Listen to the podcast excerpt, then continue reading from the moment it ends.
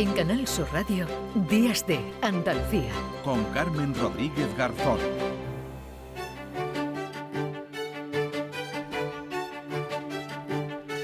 9 de la mañana y 8 minutos, el pacto firmado esta semana entre PSOE y Sumar para que los de Yolanda Díaz apoyen a Pedro Sánchez en el debate de investidura ha dado mucho que hablar. Algunas de las medidas recogidas en este acuerdo han generado cierta polémica. Nos vamos a detener esta mañana de sábado en uno de ellos, en uno de esos puntos, el que tiene que ver con la eliminación de vuelos que puedan ser suplidos por una conexión ferroviaria de menos de dos horas y media. Se ha especulado mucho sobre qué trayectos se verían afectados cuáles no y además sobre si se consigue lo que se busca con esta medida, que es reducir las emisiones de CO2, el impacto medioambiental que tienen estos vuelos. Nos atiende a esta hora José Manuel Gese, que es del decano del Colegio Oficial de Ingenieros Aeronáuticos de España. Señor Gese, ¿qué tal? Muy buenos días. Hola, muy buenos días. Bueno, en primer lugar me gustaría saber qué les parece en general la, la propuesta que está recogida en ese pacto, sí. En, general, esta medida, eh, eh, que es un poco ya, tuvo su antecedente en Francia cuando se hizo una medida bastante similar, eh, nosotros lo que decimos desde el colegio es que realmente es una medida que con los datos encima de la mesa no supone una gran reducción, no, no supone, es una mínima reducción de emisiones de CO2.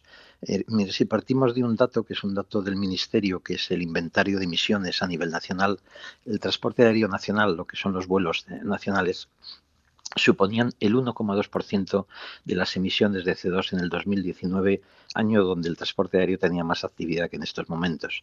Sobre ese 1,2, los vuelos que se propone reducir y que se propone prohibir representan aproximadamente el 0,1%, de forma que eh, la reducción de emisiones a nivel nacional sería muy pequeña. Por otro lado, eh, entendemos que esta, esta medida puede tener consecuencias negativas para el transporte aéreo y sobre todo desde el colegio lo que queremos dejar claro es que no entendemos por qué se quiere demonizar al transporte aéreo cuando el transporte aéreo no es el, malo de la película. en toda la actividad, la industria del transporte aéreo está implicada en reducir las emisiones y, mm. eh, como todos, eh, es prioridad absoluta, pero no tiene sentido que se esté trasladando el mensaje de que reduciendo unos cuantos vuelos se va a reducir muchísimo el CO2 cuando no es verdad. Hmm. Bueno, no se obtiene, eh, es lo que apuntan ustedes desde el Colegio Oficial de Ingenieros Aeronáuticos, no se consigue o no se obtiene el beneficio que busca esta medida. Pero hablaba usted de, daños importantes para, para el transporte aéreo. Eh, cuéntanos algo más. Sí. nosotros lo primero que queremos decir es que parece que se está entrando en una especie de dualidad tren-avión. Esto no tiene sentido.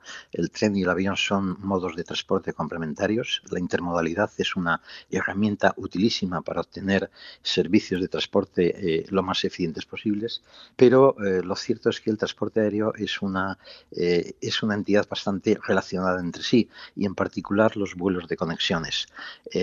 muchos de los vuelos que van a los aeropuertos como Madrid o Barcelona, lo que hacen es alimentar a vuelos de más larga distancia que eh, llenan esos aviones gracias al aporte que le hacen los eh, vuelos domésticos.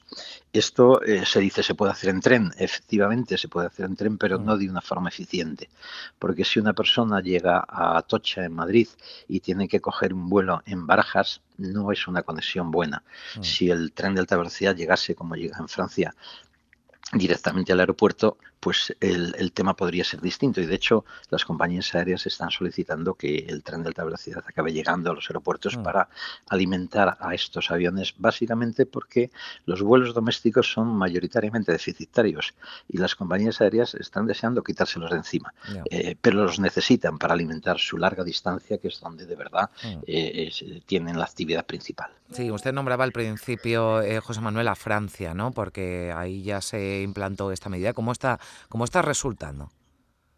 Pues la verdad es que los datos de partida eran bastante, eh, ponían un escenario bastante pobre y los datos que tenemos, que no son muchos, la verdad no tengo un dato muy preciso, demuestran que realmente ha habido muy, poca, muy poco efecto porque las líneas que se quitaban prácticamente eran ya líneas que no tenían eh, tráfico y eh, líneas que, no, que no, afectaban de forma significativa. Mm. fíjese que aquí se dice que la idea es quitar vuelos, por ejemplo, en Madrid-Valencia Y lo que desde el colegio lo que decimos es, eh, ¿por qué prohibir un Madrid-Valencia si con los datos encima de la mesa se ve que el 90% de las personas que van entre Madrid y Valencia cogen el tren en este momento? ¿Y por qué cogen el tren? Porque, eh, digamos, los viajeros son gente inteligente y saben que si es más barato y es eh, rápido y mm. cómodo, pues al final cogen el modo de transporte que consideran más idóneo. No necesitan prohibiciones, mm. necesitan simplemente facilidades. Bueno, y ahora cuando está además encima de la mesa, José Manuel, que se habla ya de combustibles verdes, ¿no? Una, normativa europea ya que obliga a las aerolíneas a eh, bueno, optar ¿no? por unos combustibles más, más, sostenibles. Yo no sé si e, e, esa sería ¿no? la, la, la solución para reducir verdaderamente las emisiones de CO2. Sí, sí, efectivamente desde la industria y el colegio en particular lo que estamos eh, pidiendo es que se apoye la producción de lo que se llaman los SAF, que son combustibles sostenibles de aviación. Estos combustibles son combustibles que se obtienen a partir de, eh, pues por ejemplo, los huesos de aceituna. Son eh, plantas que han absorbido el CO2 de la atmósfera y que cuando quema el combustible emite CO2, pero es un CO2 que ya se ha extraído de la atmósfera inicialmente, con lo cual el resultado neto es prácticamente cero.